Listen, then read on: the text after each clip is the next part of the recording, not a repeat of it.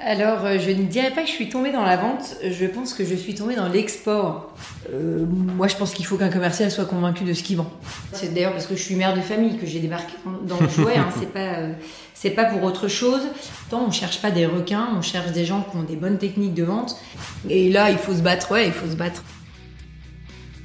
Bonjour, vous écoutez Vive la vente, le podcast qui apporte des solutions simples à mettre en place pour booster l'efficacité de votre équipe commerciale. Je suis Julien Le Sueur, directeur associé au sein d'UpTo, le spécialiste de la vente et des commerciaux.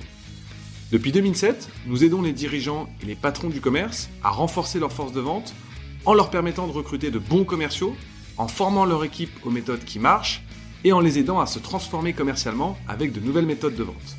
Dans chaque épisode, je reçois un spécialiste de la vente pour profiter de son expérience et lui demander ses meilleures mécaniques commerciales. Si Vive la vente vous plaît, vous invite à vous abonner et mettre 5 étoiles si vous êtes sur Spotify ou Apple Podcast. Bonne écoute Bonjour à tous, aujourd'hui j'ai le plaisir de recevoir Priscille Benoît, directrice commerciale de Jeco.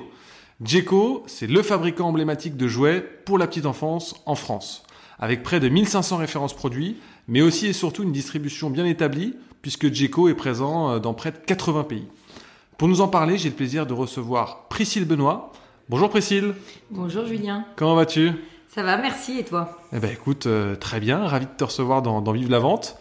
Alors, tu as un super parcours de vente. Euh, d'abord, en sortant d'une école de commerce, tu, tu as développé l'importation de la marque Fauchon au Mexique.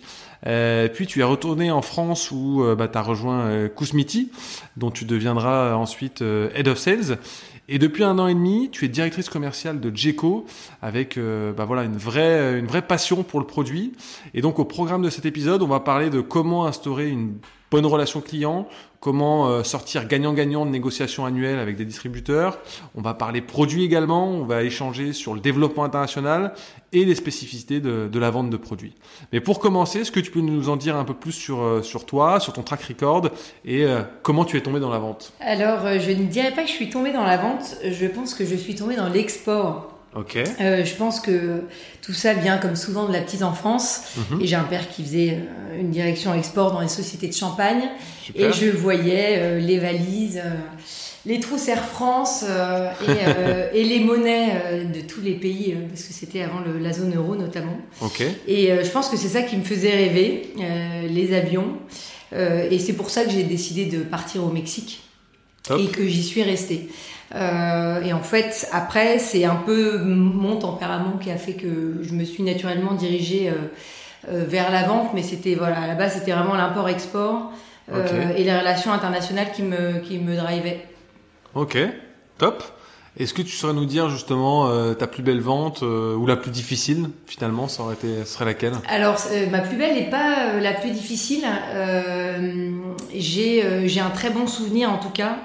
Euh, de ma négo euh, qui a été très longue parce qu'on a, on a fait 29 versions de PNL avec mon distributeur euh, asiatique qui est en fait alors là c'est mon époque Kousmi où on avait un enjeu wholesale et retail hein, et e-commerce évidemment.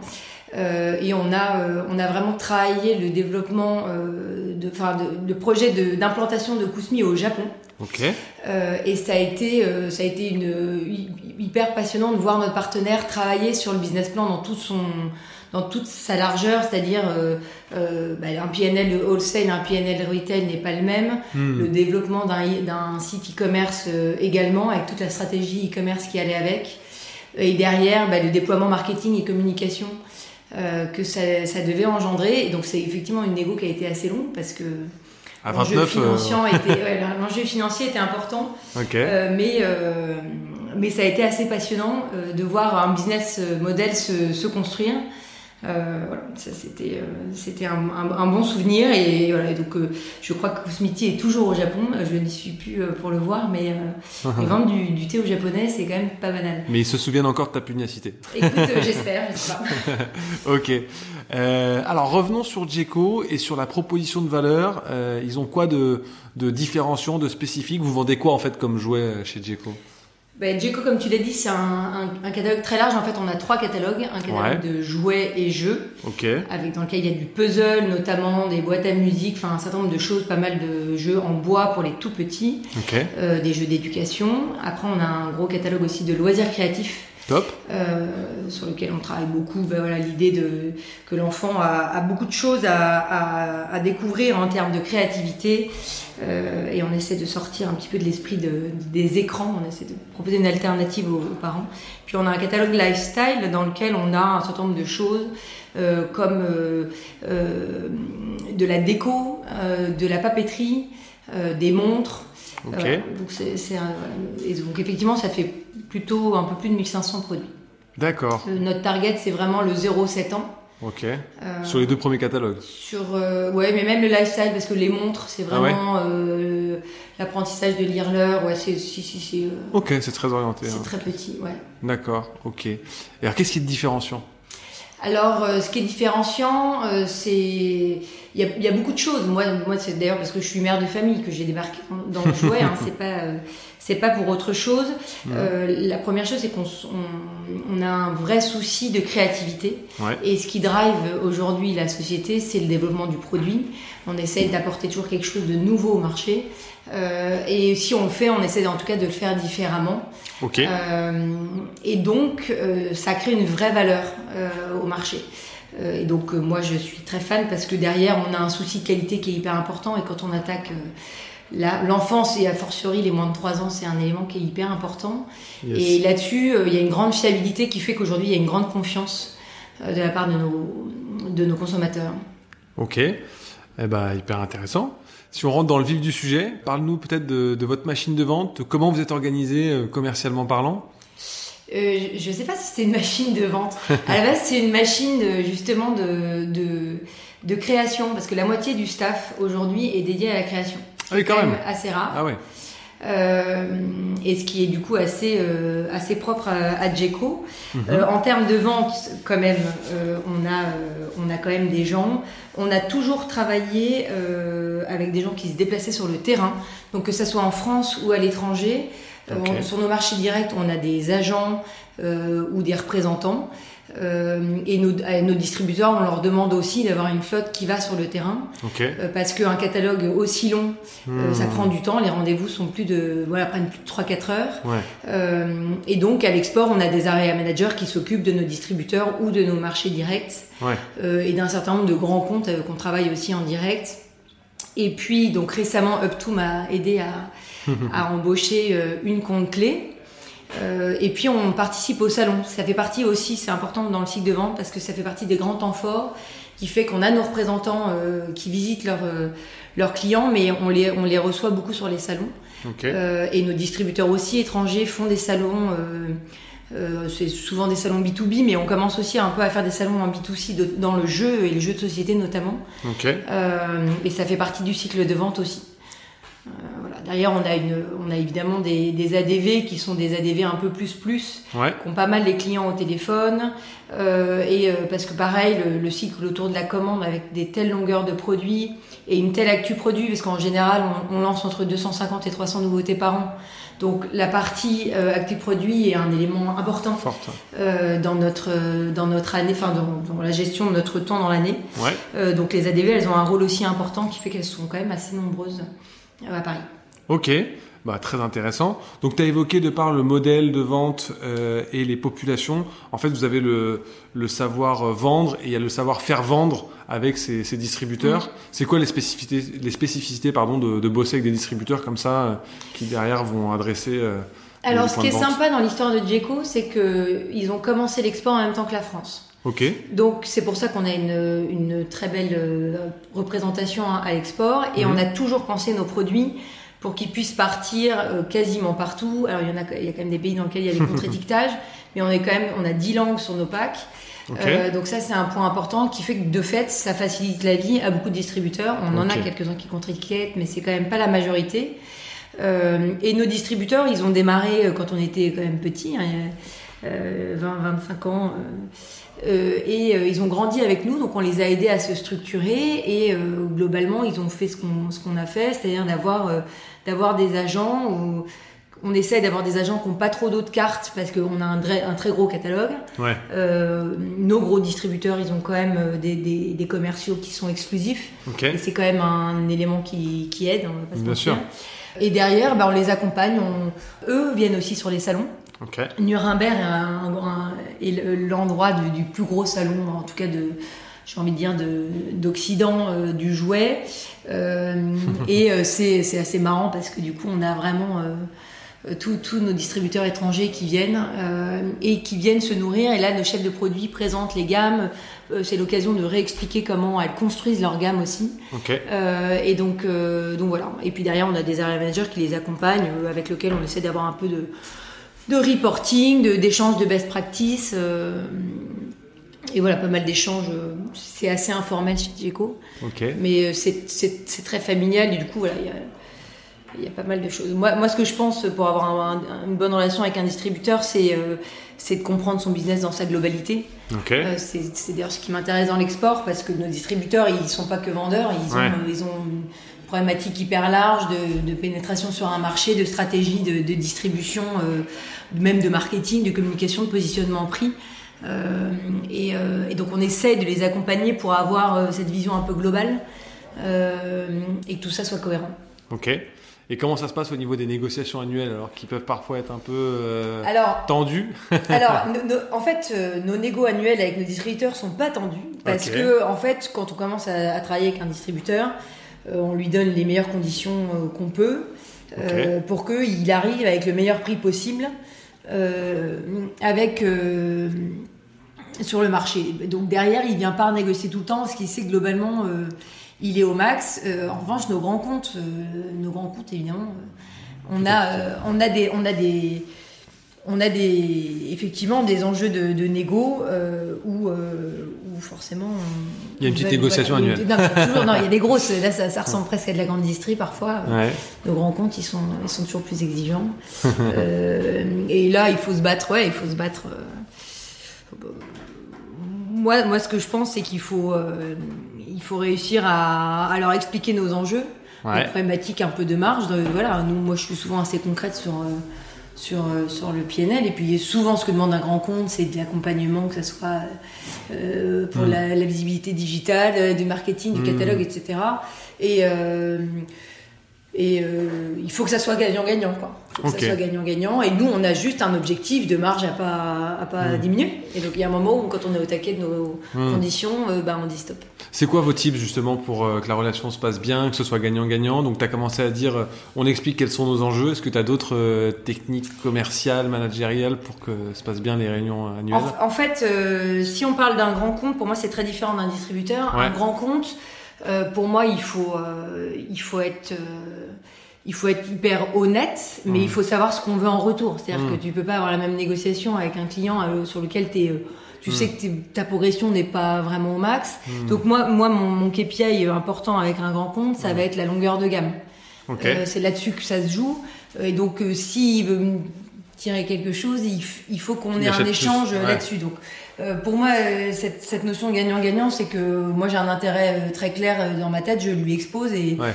et j'at- j'attends de voir ce qui, ce qui a en, en- en retour. hein. Mais j'ai pas, on n'a pas beaucoup de grands comptes avec lesquels on soit particulièrement pieds et poings liés. C'est un- une des grandes Une des grandes forces de Djeco, on a un- une distribution qui est, qui est très éparse et donc j'ai pas de j'ai personne qui me tient euh, particulièrement euh, Ok. voilà et après euh, les autres sujets de grands comptes euh, les autres sujets de, de grands comptes ça peut être parfois qu'ils nous copient en fait Ouais. on a des distributeurs euh, des, des grands comptes qui font leur propre gamme notamment sur la partie bois etc Ouais, et donc. Là-dessus, bah, on est concret, euh, on regarde, euh, on regarde les marques qui sont en les, les références qui sont en concurrence directe et on, on les met face à la réalité. Et le web euh, nous permet de faire ça très facilement. Ouais. Euh, donc, euh, donc voilà. Mais moi, ce que je pense, c'est qu'après une négo, il faut savoir reprendre une relation euh, euh, très, enfin plus sympathique. C'est-à-dire que voilà, il y, a- il y a des périodes dans l'année. Euh, la partie de- des négos, elle est, elle est pénible. Hmm. Et après, il faut savoir, il faut savoir finir en, en bon terme pour reprendre la relation dans le suivi de la négo, enfin de, de- de- non justement pas de la négo, de la relation commerciale le reste de l'année, et ça, c'est passé par une, une relation de confiance qui s'établit avec les années, qui est notamment de pas aller ouvrir la concurrence, Hmm. d'avoir une certaine éthique Ouais. dans la manière de développer le business aussi. En fait, à partir du moment où on est droit dans nos bottes, bah, et qu'on arrive à le, re- à le redire euh, au client, en général, Ils comprennent. il, ouais, il le reconnaît. Quoi. C'est, euh, Et comment tu réagis face à un grand compte qui est très agressif, qui, euh, qui, qui, qui, Ah bah, qui chez- est très offensif Et en fait, ça, j'ai de dire que j'ai toujours eu la même chose. Et chez Kousmi aussi, euh, j'avais des patrons qui étaient très libres hein, avec Ouais. ça. Euh, donc, donc j'ai, souvent, là j'ai eu une négo difficile et, et j'ai tenu bon parce que en fait, mon boss était, était en phase sur le fait que peut-être que du coup ça allait limiter la progression avec ce compte, mais qu'en en fait on était à un niveau de marge qu'on voulait pas, euh, qu'on voulait pas dégrader. Euh, et, euh, et de fait, comme on a des produits qui se vendent quand même assez bien Ouais. et qu'on a une bonne innovation produit, Hmm. euh, j'ai pas eu, j'ai pas eu de, j'ai j'ai pas eu de, de- de mauvaises aventures en ce sens-là, mais Ok. Dans la vente, qu'est-ce que vous faites mieux que la concurrence? Je pense que dans la vente, alors je sais pas ce qu'on fait mieux que la concurrence, je pense que ce qu'on fait bien, euh, c'est de ne pas être trop, pas agressif justement. Ok. Euh, C'est-à-dire qu'autant on se laisse pas trop mettre la pression, autant on essaie de pas la mettre en retour. Ok. Parce que en fait, je te parlais de notre variété de clientèle et c'est vrai qu'on a aussi un gros réseau d'indépendants. Ok. Euh, donc on, a, on travaille avec des petits et des gros et, et on essaye de ne pas essayer de faire des offres trop lourdes où euh, tu vois, le client se stocke énormément et derrière il va falloir qu'il vende, etc. Euh, nous on a l'avantage qu'on a beaucoup de produits avec des petits prix. Hmm. Donc ils savent quand même que, euh, que c'est quand même des produits qui se vendent bien. Euh, dans les choses qu'on fait bien, on vend aussi à l'unité. Ouais. Euh, alors ça, pour vendre 1500 références, moi je m'en suis toujours pas remis parce que Ouais. c'était pas le cas avant. En B2B, de, de déconditionner quand tu as un entrepôt avec plus de 1500 références, c'est Ouais, assez... euh, et ça, c'est un vrai service client qui est important. On a une... Je pense qu'on a une, une- une notion aussi importante d'écoute. Euh, on, est, on est très cool sur le SAV. Et, euh, et derrière, on, on a su accompagner les clients en difficulté, tu vois, la partie, euh, la partie euh, comptabilité un élément aussi important. voilà, et puis, puis en fait, nous, on a un tarif général qui est très juste, et donc derrière, on ne vend pas de la remise. Ouais. Ok. Et en fait, euh, Vous êtes au bon prix et vous faites pas challenger tous les quatre matins. voilà, on, on- Ok. on a, on a des enjeux comme tout le monde d'inflation, etc. Mais Ouais. je dois dire que euh, je, je trouve que, que notre directeur financier là-dessus, il a été, il est, euh, il est. Il, il arrive à avoir des, des prix qui baissent pour des questions de transport, etc. Il, il peut rebaisser un tarif euh, pour, euh, être compétitif. Et en fait, du coup, les clients s'en rendent compte. parce que c'est un impact direct sur les ventes et Ouais, sur le turnover en magasin. Ok. Ok, top. Alors justement, tu commences à, introduire euh, le contexte euh, du moment qui est, bah, qui est un contexte inflationniste. euh, tant au niveau de la, comment ça se passe justement, tant au niveau de la production que de la, la distribution. Est-ce que vous avez dû augmenter vos prix ces derniers mois, ces, dernières années? Oui, on a dû augmenter nos prix 2021 et 2022. Euh. Alors, de manière plus, enfin, en dessous euh, de, de l'inflation. Euh, mais c'est vrai que, c'est-à-dire qu'on a un- une réalité économique qui fait que Jeco est une entreprise qui tient la route parce que elle est tenue par des gens qui tiennent la route du coup.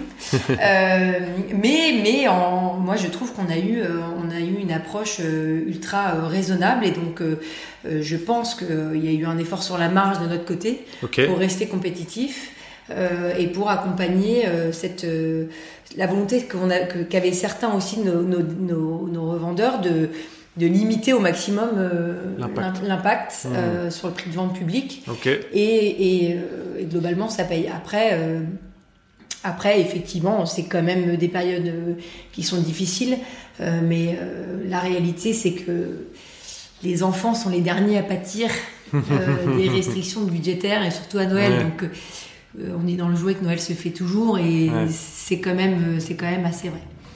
Ok. Comment on crée une équipe de, de A-player qui correspond euh, à cette identité, à ces valeurs que tu décrivais tout à l'heure, en commençant par le, le commencement? Comment vous les recrutez? Et à quoi tu es, particulièrement attentive euh, en recrutement? Alors moi, chez Jeco, j'ai pas beaucoup recruté. Ceux que j'ai recrutés, euh, j'ai essayé de leur faire passer au maximum l'ADN de l'entreprise, qui est une entreprise qui est familiale, dans laquelle il y a beaucoup de gens qui sont là depuis longtemps, Mhm. avec un fort attachement aux produits. Et donc j'essaye de jauger ça. Euh. Et dans la vente, moi, ça me paraît important. On cherche pas des requins, on cherche des gens qui ont des bonnes techniques de vente, Mhm. mais pour autant, euh, qui ont une vraie sensibilité euh, produit, je l'ai dit, mais surtout aussi euh, une écoute face aux clients, parce que euh, comme je l'ai dit précédemment, il y a une notion de gagnant-gagnant qui est importante, et du coup, moi, je cherche des gens qui euh, vont s'intéresser à leur interlocuteur en face, Mhm. euh, parce que pour moi, c'est ce qui fait un bon vendeur, c'est sa Bien capacité à écouter, à comprendre le besoin du, du client. Et donc, c'est comme ça, et c'est ça que j'essaye de faire passer en entretien. Euh, et puis après, après moi, je, dans les choses que je jauge toujours en entretien, euh, c'est la motivation sur le long terme, parce que en vente, moi, je trouve que trop de turnover, c'est pénible.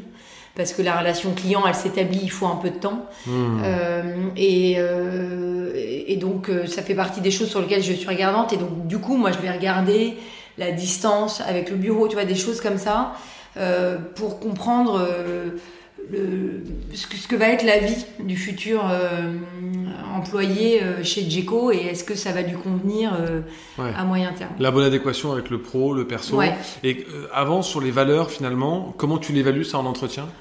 C'est pas mal du feeling, je dois dire. Ouais. D'ailleurs, on a sorti le mois dernier notre étude sur euh, l'intégration des, des commerciaux, donc j'en profite. Est-ce que tu as des bonnes pratiques à nous partager pour bien onboarder de nouveaux euh, collaborateurs, de nouveaux commerciaux et euh, bah, instiguer cette, euh, cette passion du produit? Euh, je pense voilà, que ça passe par euh, tourner au- autour des équipes, se faire présenter les produits par les personnes qui les, qui les, qui les lancent eux-mêmes et du coup qui réfléchissent à la gamme et qui ont une, une vision encore différente qu'une approche commerciale. Euh, moi, je passe du temps au début. Alors, Ouais. ça dépend quand est-ce qu'il arrive. Là, ma, dernière commerciale, elle arrive en décembre, mais euh, de l'embarquer avec moi en rendez-vous euh, pour aussi euh, qu'elle me voit, euh, qu'elle me voit dans mes négos, dans mes relations. euh, euh, et puis j'essaye toujours d'apporter de l'historique, euh, pas mal, euh, puisque ça fait partie des- aussi des, chances de Djeco, c'est qu'on a souvent des clients avec lesquels on travaille depuis des années, voire des décennies, et donc d'apporter cette, cette notion-là, parce que l'historique est importante pour comprendre euh, où on en est aujourd'hui dans la, dans la relation commerciale, donc euh, voilà. Euh, et puis euh, et puis de lui donner une vision un peu globale des enjeux de l'entrepôt, des problématiques euh, de l'ADV, euh, de l'IT. Enfin pour moi il faut avoir euh, en fait un métier commercial c'est très pragmatique et donc il, il- il peut, il peut être bon que s'il a une vision un peu un peu globale et puis j'essaye aussi de le, le, le former sur la connaissance du, du marché. Euh, et effectivement, on n'aborde pas un distributeur de la même manière qu'on aborde un, grand- un grand compte, parce qu'en fait, dans un cas, tu as un patron, dans l'autre, tu as un acheteur. Pareil, un indépendant, tu es face à un patron souvent. Ou... Euh, donc, c'est aussi des manières différentes euh, d'aborder des clients. Tu les formes au marché, excuse-moi, je te coupe pour bien comprendre sur les enjeux des clients ou pour savoir bien parler de la concurrence? Euh, ben, les deux. En fait, pour moi, ça passe par les acteurs. Ouais. Et donc, les acteurs, c'est dans la distribution. bien sûr. Et les acteurs euh, sur euh, no- notre concurrence. Ok, Et donc ça passe et, évidemment euh, du store check, des visites magasins, d'essayer de comprendre tous les tous les réseaux dans lesquels on n'est pas, hein, parce qu'il y a beaucoup de, de points de vente dans lesquels on n'est pas. Et, et il faut comprendre tout ça pour. Moi, je débarquais hein, dans le jeu, dans Ouais. le jouet, donc c'est ce que c'est ce que que mon boss a fait avec moi, et je et je trouve que c'est important pour derrière comprendre derrière quelle est effectivement notre valeur ajoutée, bien sûr. euh, d'avoir une vision un peu euh, un peu globale. Ok, bon ça c'est comment tu les recrutes. Maintenant comment tu les formes une fois qu'ils sont en poste euh, de tes différentes expériences euh, chez Fauchon, Kousmi ou, euh, ou là maintenant chez Djeco. Comment tu, tu une fois que tu as des collaborateurs, comment tu les fais grandir, comment tu les fidélises, comment tu les formes? Alors, euh, ça, ça dépend un peu des, des typologies de, de commerciaux face à, auxquels on est. Euh, chez Kousmi, j'avais des commerciaux assez jeunes hein, qui étaient très en demande. Donc, euh, moi, je les accompagnais par des points hebdo, des réunions d'équipe même hebdomadaires où on avait justement un partage euh, des best practices des uns et des autres avec une vision un peu. euh, on, on était très dans le partage des chiffres.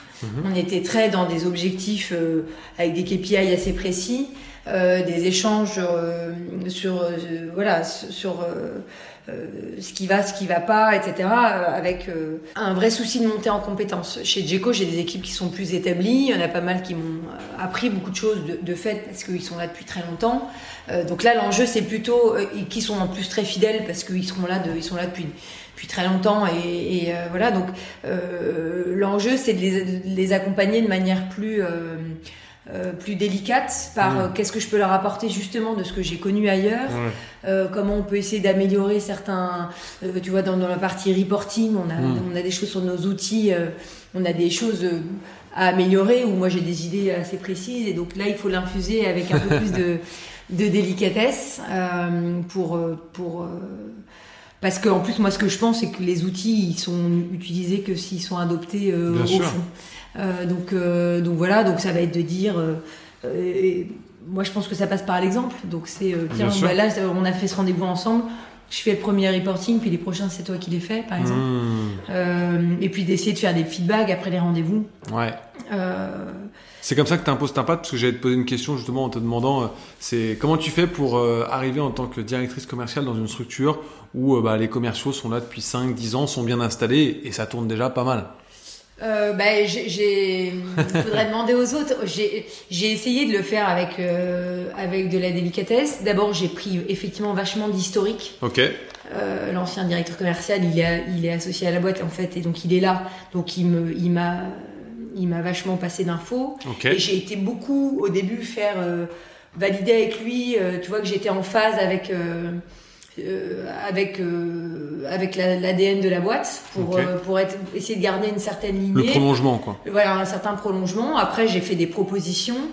Euh, et puis euh, et puis il y a des choses que j'ai mis en place de manière tu vois avec un des, des commerciaux exclusifs de manière beaucoup plus facile.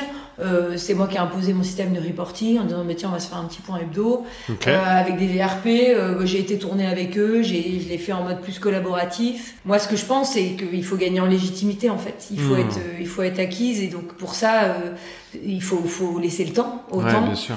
Euh, et il faut beaucoup. Moi, j'ai toujours été très euh, à échanger avec ma direction parce que c'est des tailles de boîte où ça fait partie des grands avantages euh, des PME comme ça. Et, euh, du coup, euh, et d'essayer de comprendre, voilà, comment aussi te poser la question, comment je peux t'accompagner, euh, qu'est-ce qu'elle t'attend de moi. T'as ceux qui attendent rien, et puis t'as ceux qui se rendent compte avec le temps que, bah, voilà, et puis. mais là-dessus, c'est très c'est vrai que c'est très inégal en fonction de la personne en face. Et puis voilà, moi j'ai beaucoup tourné avec les, enfin là j'ai tourné avec tous les commerciaux. Là j'essaie de le faire aussi à l'export. et puis et puis sur les salons de voilà, de, de créer du lien aussi avec les avec les clients, parce que des clients avec lesquels tu bosses depuis 20-25 ans, euh, Hmm. effectivement, euh, voilà, ça, ça mettra du temps, mais je, je, je suis assez à l'aise, euh, je suis assez à l'aise d'un point de vue relationnel, donc ça aide. Hmm. Ok. C'est quoi tes meilleurs tips commerciaux? Moi, je pense qu'il faut comprendre le client. Donc, si, si on, on prend l'exemple d'un distributeur, euh, par exemple, euh, pour l'export, si tu comprends pas son marché, tu peux pas être pertinent face à Mhm. ses enjeux. Tu peux, il va, te- il va te trimballer et il va te raconter ce qu'il veut sur Bien ce qu'il fait. Euh, donc, euh, donc, pour moi, il faut comprendre de manière hyper globale les enjeux de nos clients. Et ça, et ça, ça vaut pour toutes les tailles de, de, de, de- clients. Pour, pour moi, c'est de savoir les bonnes questions, c'est savoir le faire parler. en fait. S'intéresser à lui, Poser- poser ouais, des questions, poser les bonnes des questions. questions ouvertes. Euh, en fait, on se rend compte que les, les gens sont toujours contents de parler d'eux. Bien sûr. Euh, et, euh, et en plus, euh, il n'y a pas beaucoup de questions qui fâchent et quelqu'un qui veut pas répondre à la question, en fait, il sait, il sait le dire. Hmm. Donc en fait, il n'y a pas, euh, ça, ça, ça fait partie des choses. Euh, et puis, euh, pour moi, c'est de se dire, de se mettre à la place de l'autre, ça va dans le même sens, c'est de se dire, euh, qu'est-ce qui va faire qu'il va pas sortir. euh, euh, avec un, un sentiment d'être euh, floué en sortant du rendez-vous. Tu vois, de se dire, euh, le commercial, il faut pas qu'il passe une trop grosse commande, parce que si, si le client, il, il est vert, parce qu'il se dit, attends, en fait, j'ai six mois de stock. euh, Ouais. donc J'ai sur voilà, c'est- de se dire, euh, d'essayer de l'accompagner. euh, voilà. Après, le commercial, il faut qu'il essaye de pousser. C'est pour ça que mon KPI, il va être surtout sur la longueur de gamme. Et, euh, et en fait, le commercial, pour être bon, il faut qu'il ait les bons KPI, en fait. Hmm. Et c'est ça qu'on peut essayer de apporter en tant que manager à un, à un commercial, c'est d'essayer euh, avec chaque, chaque commercial de- d'identifier avec lui sur quoi il est moins bon, euh, sur quoi il est bon. Quand tu as une flotte de commerciaux, l'avantage c'est que tu peux, euh, moi tu vas dans ma réunion commerciale en début d'année, je, je leur ai pas, comme on parle pas des chiffres, je, je leur ai pas donné euh, leur KPI devant tout le monde. En revanche, j'ai j'ai mis KPI de boîte. le, le non, le meilleur pour chaque critère. Ah. Et en fait, après, eux, ils ont le leur individuel, et bah, ils- du coup, la target, elle est, tu vois, elle est facile à, Ouais. à, à- à, à jauger du coup. Euh, ok, intéressant. Donc en réunion, tu leur as montré leur, tu leur as, as montré le KPI de chaque best performer, ouais. et après tu leur as donné sans, sans, le citer. Bien sûr. Et, après, et du coup, en réunion après, en point euh, individuel, je leur ai dit, mais du coup, on, on fait comment, euh, comment je peux t'aider pour, voilà, toi ton ton talon d'Achille, ça va plutôt être ça. Là, c'est ta force. Okay. Euh, voilà. Peut-être qu'en année 2, j'arriverai à faire un échange de, de best practice, euh, mais je l'ai pas encore fait. Mais ça fait partie des choses que je faisais chez Kousmi. On avait fait un séminaire avec nos distributeurs où on leur avait fait chacun, en fonction de là où ils étaient bons, euh, parler sur. Euh, bah, il y en a un qui avait parlé de com, l'autre qui avait parlé de e-commerce, l'autre qui avait parlé okay. de, de, de, retail. Et en fait, chacun a un quart d'heure. Et donc en séminaire, ça, ça ça, les, ça, ça, faisait un échange qui était riche. intéressant, Ouais. riche, euh, qui met à l'honneur les, les partenaires. Donc, euh, encore une fois, c'est assez valorisant et en fait, c'est hyper intéressant. Et, en, et derrière, ça engendre euh, une possibilité de discussion, Hmm, tu vois, euh, en one-to-one. euh, voilà, ça- bien sûr. euh, donc, ça, je pense que le partage d'expérience est un élément hyper important.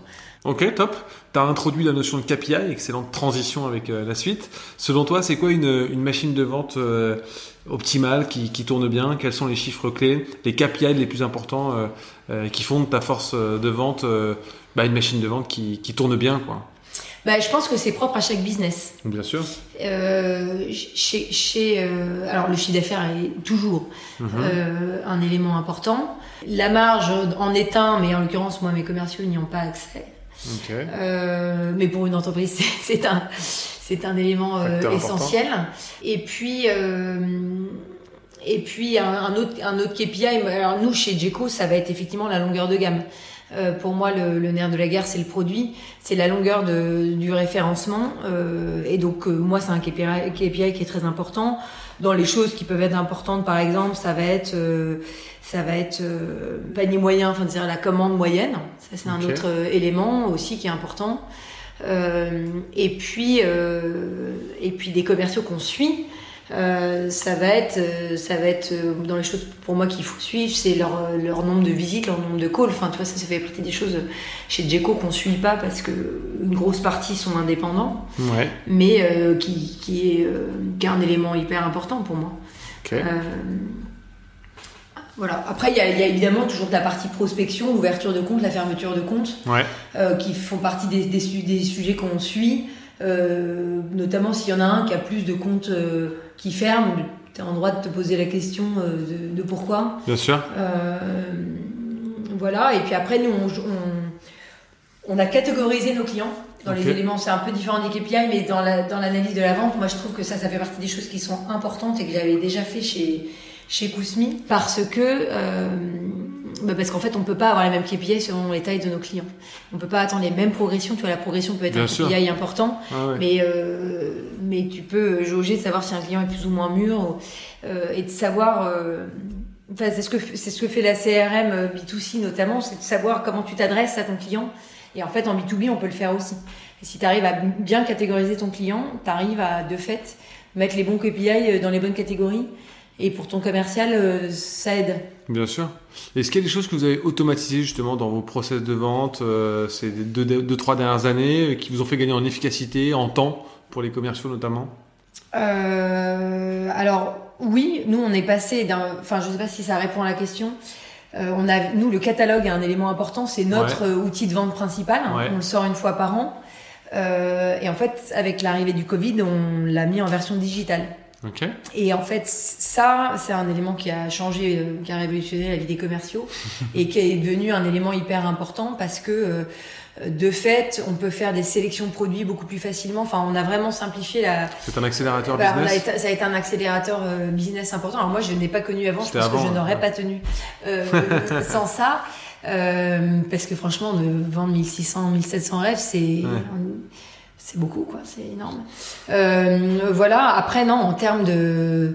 Euh, je sais pas si, tu pensais à, d'autres choses. euh. Non, non, mais si ça répond, euh, ça répond à la question. Après, peut-être aller plus sur le, le- les conseils que toi tu donnerais aux patrons dont les forces de vente ont du mal à performer actuellement.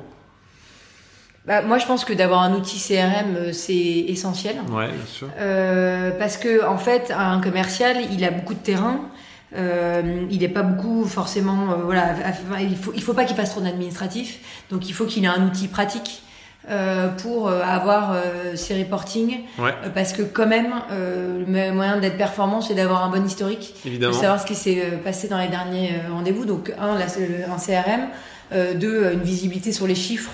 Pareil, assez facile à, assez facile à lire. Ok. Euh, et puis, euh, et puis euh, il faut vérifier le discours.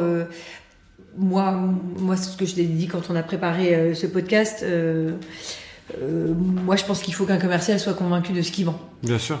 J'ai toujours vendu, j'ai toujours été dans des boîtes dans lesquelles j'étais cliente moi-même, et, et c'est vrai que pour moi, c'est c'est ça qui c'est ça qui fait la pertinence d'un commercial, c'est qu'il soit persuadé, et du coup, il a un discours hyper impactant. Hmm. Euh, et de fait, le discours, euh, il pour moi, d'automatiser trop le discours, il est, c'est pas bon parce qu'en fait, il faut que le commercial il l'adopte Ouais. et il l'intègre et qu'il sache le restituer avec son propre euh, euh, Singularité. voilà, sa, sa- sa Mmh. singularité. Et puis, comme je te disais, en plus, selon les clients, euh, le, le discours va pas avoir le même impact. Évidemment. Et donc pour ça, il faut que le commercial soit assez, euh, il l'ait intégré euh, vachement. Euh, vo- voilà un peu ce que ce que je pense qui qui fait la recette du du truc. Ok. Euh, est-ce que tu as donc tu as évoqué le CRM, est-ce que tu as d'autres outils que- qui changent tout et que tu recommanderais à nos auditeurs que vous utilisez chez chez Non, on n'est pas encore très très bon euh, sur l'outil. On a un bon ERP euh, qui nous permet de sortir des bonnes stats. Euh, et donc quand même, ce qui permet d'arriver en rendez-vous euh, assez euh, assez euh, Préparé. préparé. Euh, moi, je pense qu'il faut être bon en Excel du coup quand t'as pas bon de, de bons outils. Euh, non, je j'ai pas. euh, on- je, je- non, moi, moi, je fais toute ma vie sur Evernote. Euh, ça fait 10 ans que je suis dessus et je dois dire que je trouve que c'est très puissant parce que je l'ai partout et ma vie perso et pro est au même endroit. Euh, et, et donc moi je trouve que c'est un outil très puissant. Euh, et puis euh, et, vo- et voilà.